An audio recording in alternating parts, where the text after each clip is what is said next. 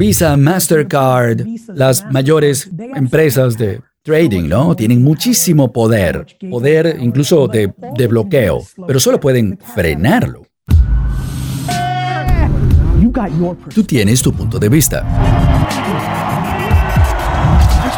Yo solo quiero ser feliz, ¿tú no?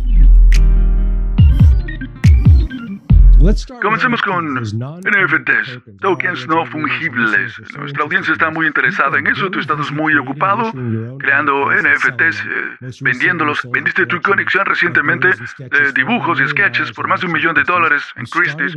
Creaste una plataforma de NFTs llamada Artificial Artificial. ¿Qué es de los NFTs que te entusiasma tanto? ¿Qué nos dicen sobre el futuro de coleccionar y la autenticidad? Creo que la gente está subestimando lo que significa la propiedad digital, que no es diferente como subestimaron lo que era tener una cuenta de redes sociales inicialmente, ¿no? Tú lo sabes. Tú y yo, los dos, tenemos la edad como para haber vivido esa época cuando tener una cuenta de redes sociales era algo raro, era algo que no hacía la gente. Y hoy, la mayor parte de la gente la tiene o la tiene, aunque sea anónimo, para simplemente mantener la atención sobre otra gente o usan Twitter para ver las noticias o de vez en cuando ven Facebook para cumpleaños. Una enorme cantidad impresionante de la sociedad está activa en redes sociales y un porcentaje aún mayor la consume. Como alguien que estaba allí en 2006, 7, 5, 6, 7, la gente no lo veía así. Lo veían como que era para niños. ¿Qué importa si te estás comiendo una pizza mientras paseas al perro? Y creo que lo mismo está pasando ahora en el mundo de los NFT. Creo que la gente no entiende por qué todo el mundo va a querer tener una propiedad digital. Mira, tú tienes allí atrás cosas geniales mientras estamos grabando este video y hay una razón por la que quieres esas cosas. Expresarte, decorar tu casa, un recuerdo. Hay un millón de cosas, una inversión escenarios de inversión. Y creo que la gente no entiende que los NFT representan muchas cosas, pero desde el punto de vista de inversión. La gente va a querer tener activos digitales y luego comerciar con ellos. También creo que va más allá de eso. Creo que la razón por la que alguien tiene un Rolex en lugar de un reloj normal o unos Nikes en lugar de unos zapatos cualquiera, un Mercedes-Benz en lugar de un Ford, se trata de estatus y expresión. Y luego está el aspecto que va aún más allá. Es un registro transparente, público, sin costo asociado en relación con arrendamientos e hipotecas y esas cosas. Entonces, para mí, es una conclusión clarísima. Es similar al año 95, Internet en aquella época. Creo que, como vimos en Internet, había muchas acciones públicas que no tuvieron ningún sentido pero valían mucho dinero. Pets.com es el mejor ejemplo. Y creo que lo mismo va a pasar y está pasando en el mundo de los proyectos NFT. Lo de los NFT va a pasar. Y yo quiero que VFriends, el mío, sea Amazon o al menos eBay. Y ellos se mantuvieron cuando todo lo demás cayó. Y lo mismo está pasando en el mundo de los NFT. El concepto macro se va a mantener. A nivel micro, creo que estamos en un momento de la fiebre del oro, de ese tipo, la gente comprando NFTs, que no van a ser tan valiosos como lo que han pagado por ellos. Y eso, bueno, es algo difícil de manejar. El macro está bien, y un Amazon y un eBay están allí, por cierto. Pero 8 de cada 10 es como pets.com. ¿Cómo vas a saber eso? Hay muchas formas de manejarlo. Si te gusta alto riesgo por alto beneficio, estás comprando algo inicial. Si es un poco diferente, estás viendo el panorama y decidiendo dónde quieres participar, ¿no? Vendiendo las palas y los picos, comprando proyectos individuales. Por ejemplo, yo he gastado mucho dinero en CryptoPunks. Y siento que es mi inversión más segura. En serio, de las que tengo, estoy así de convencido de que ese proyecto, el proyecto original, el OG, que estableció 10.000 imágenes, ese, ese marco, ¿no? Que la tiene mucha gente importante y coleccionistas. Y creo que la base de eso es muy racional. Creo que la base de compra en este momento para cualquiera de ellos es 400 mil dólares. Así lo veo. Pero Gary, ¿qué significa desde el punto de vista conceptual todo digital? Las cosas pueden ser falsas. ¿Cuán importante es la autenticidad de esa firma? Eso es un original de Gary B. Uh, en cuanto al valor de las cosas de aquí en adelante, en una década. Significa todo. Esa era la vulnerabilidad de el mundo en el que vivimos hoy. Había cosas falsas. No hay cosas falsas en el mundo de los NFT. Es increíblemente poderoso esto y hay gente que lo, que lo ha entendido. La transparencia es importante. Christie's, Sotheby's, las casas de subastas son respetadas y aceptadas, pero está basada en seres humanos. ¿Ok? pueden estar, pueden tener razón hasta un punto. Es algo inconcebible que han vendido cosas falsas a través de las mayores casas de subastas del mundo. Con lo que tú has hecho con los NFT, cada uno de los tokens que vendiste de la colección BeFriends incluye un contrato inteligente. ¿Qué quiere decir que puedes incluye que puedes interactuar con el comprador? Un acceso exclusivo, ir a la conferencia Beacon por tres años. Es algo que yo creé porque soy Gary Vee, es mi firma digital. ¿Estás creando una comunidad con eso? ¿Se trata de eso? La realidad es que yo siento que esto es más tipo Walt Disney que lo que es que Andy Warhol, ¿no? Estoy tratando de crear una propiedad intelectual, televisión, película, muñecos, ¿no? Action figures. Estos tokens son las ventas originales.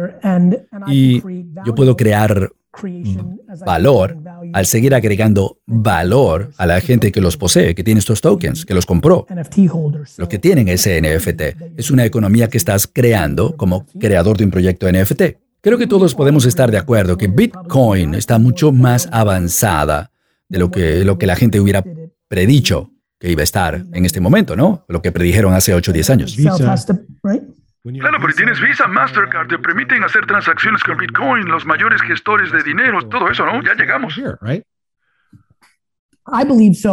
Creo que es así y además creo que llegamos a este punto desde el punto de vista del consumidor. Lo que dices, ¿no? Visa, Mastercard, las mayores empresas de trading, ¿no? Tienen muchísimo poder, poder incluso de, de bloqueo, pero solo pueden frenarlo. Claro, la gente lo quiere. El gato se salió de la caja. ¿Cuál es la extensión natural del marketing de influencers, tal como la ves?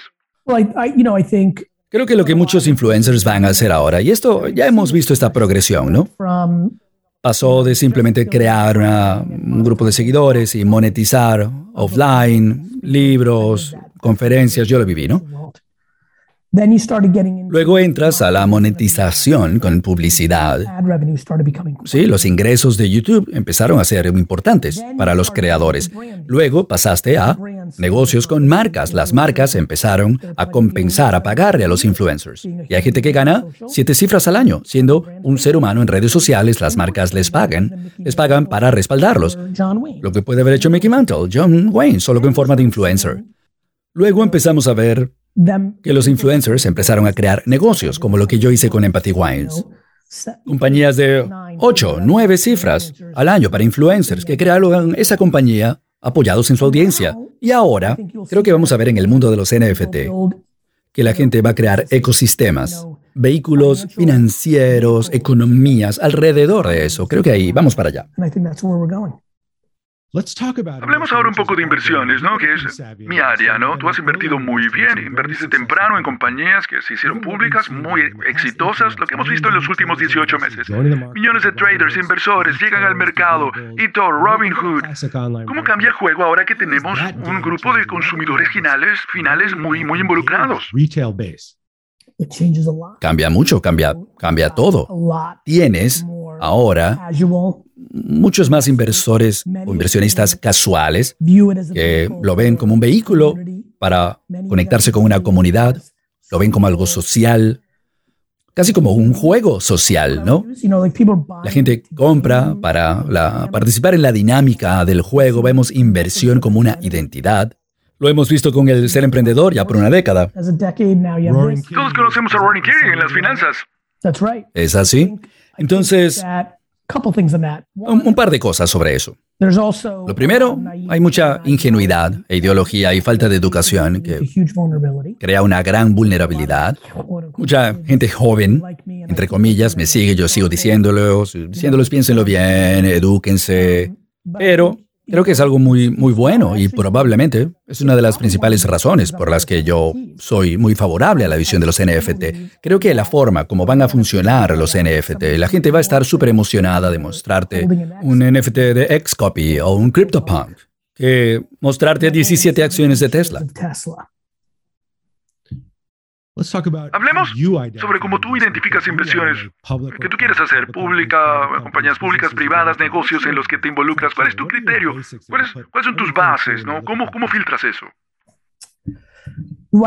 Si creo en la hipótesis de que el consumidor le va a gustar esto y que el ser humano que está detrás es capaz de impulsarlo o ajustarse a la realidad.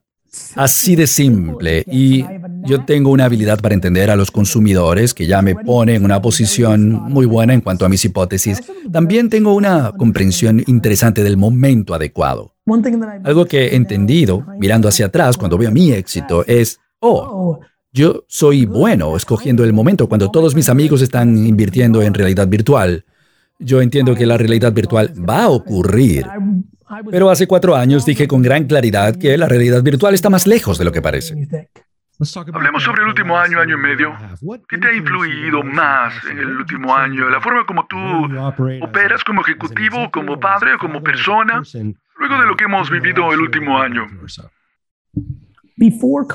Antes del COVID, yo empecé a darme cuenta de algo en mí, que había una falta de, franqueza. Bueno, Gary Vee, la persona que todo el mundo conoce a través de mi comunicación, su fortaleza era la franqueza. A la gente le encantaba que yo, entre comillas, decía las cosas claras, en los escenarios, en las reuniones, pero yo cuando estaba uno a uno, en toda relación, dentro y fuera de los negocios, tenía problemas con el punto de dar crítica positiva versus negativa, yo trataba de evitarlo, siendo optimista, reuniéndome, incluso a veces viéndolo de forma un poco ilusa. Y en los últimos tres años he estado trabajando en eso.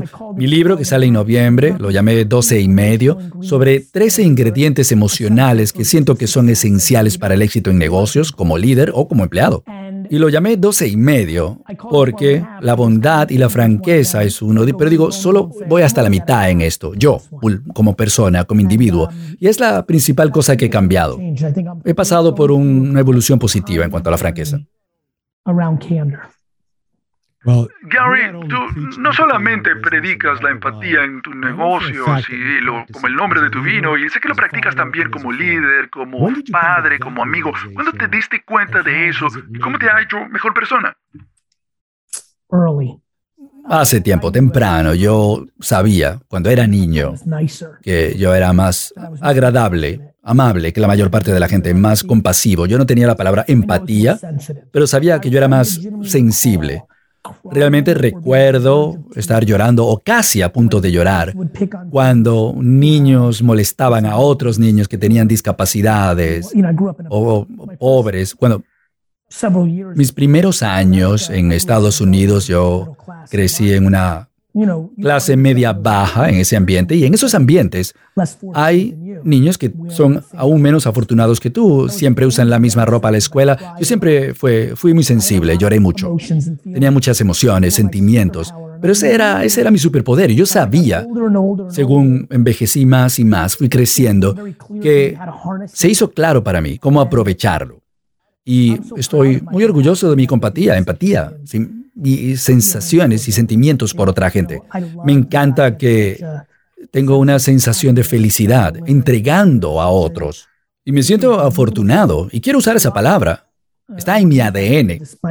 Luego mi mamá lo intensificó. Hubo suerte para mí también, teniendo esa madre. Soy súper agradecido por las circunstancias que me llevaron a ser muy consciente de los sentimientos de otra gente.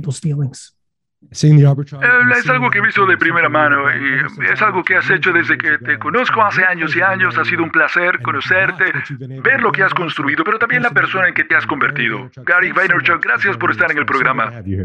Gracias, Caleb.